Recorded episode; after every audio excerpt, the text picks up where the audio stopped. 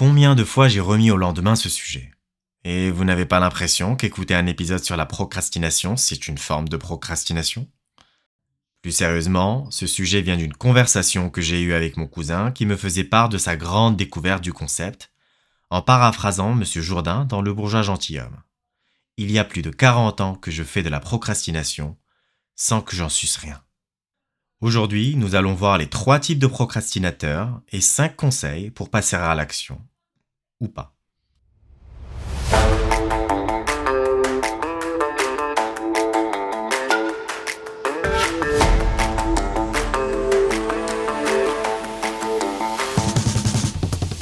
Bienvenue sur Libra en Air, votre podcast sur la santé holistique, qui couvre donc la nutrition, la condition physique et la santé mentale.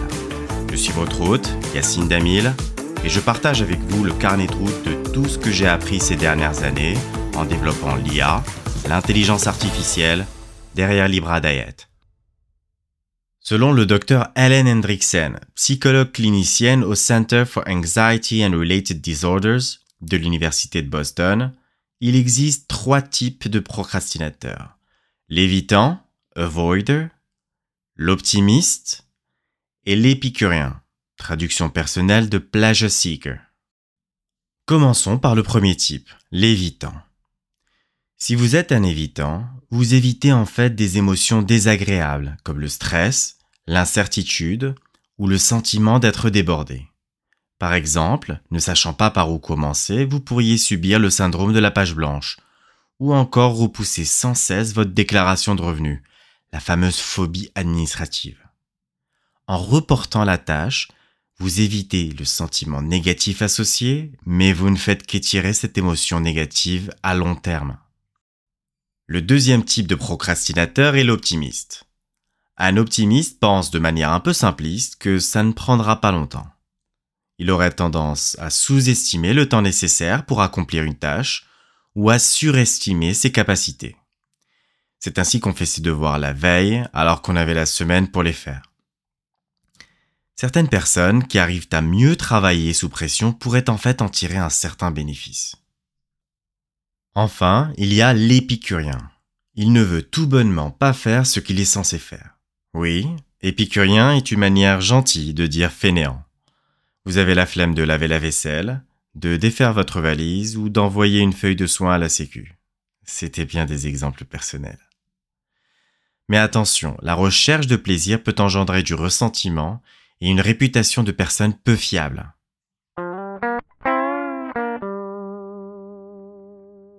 Maintenant que vous avez identifié le type de procrastinateur que vous êtes, voici 5 choses que vous pouvez faire pour agir.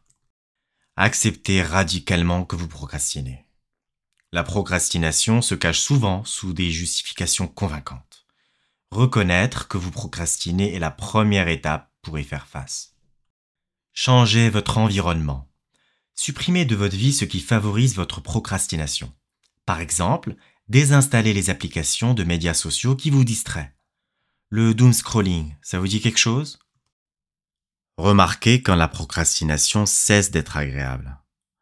À un certain point, même votre série Netflix préférée peut devenir ennuyeuse. Utilisez ce moment comme un tremplin pour passer à quelque chose de productif. Faites quelque chose de facile mais de productif. Commencez par une tâche simple pour vous mettre sur la voie de la productivité. Cela pourrait être de faire votre lit ou de répondre à un email facile. Attention, on n'a pas dit faussement productif, comme ranger ses affaires ou refaire sa to-do list. D'ailleurs, je serais curieux d'avoir votre avis sur ces fausses bonnes idées. Limitez votre liste de choses à faire. Avoir une longue to-do list justement peut être accablant. Limitez-la à quelques tâches clés que vous pouvez réellement accomplir.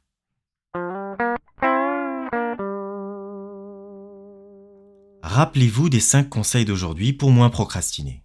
Le sujet de la motivation, plus large, pourrait encore être abordé sous un autre angle, par exemple pour se mettre à l'exercice plus régulièrement. Voici un hack perso.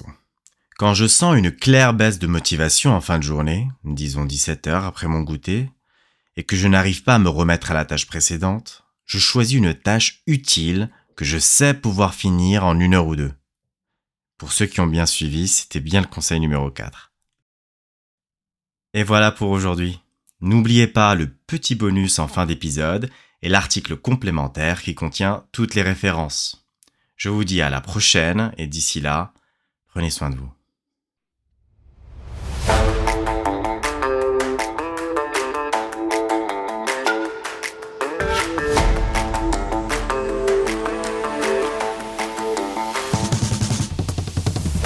Merci d'avoir écouté Libra en Air. Le choix des sujets qui sont traités est collaboratif. Donc n'hésitez pas à répondre au sondage sur le site web ou la newsletter. Au fait, vous êtes-vous inscrit? Sinon, vous pouvez aussi plus simplement nous poser votre question par email à question@libradiet.fr. Fun fact. Saviez-vous que l'âge est négativement corrélé à la procrastination? Ce qui signifie que les personnes âgées ont tendance à moins procrastiner que les jeunes. Vous ne pouvez donc que vous améliorer. Et pour faire un clin d'œil à l'épisode 1, je suis bien du genre à boire le verre à moitié rempli.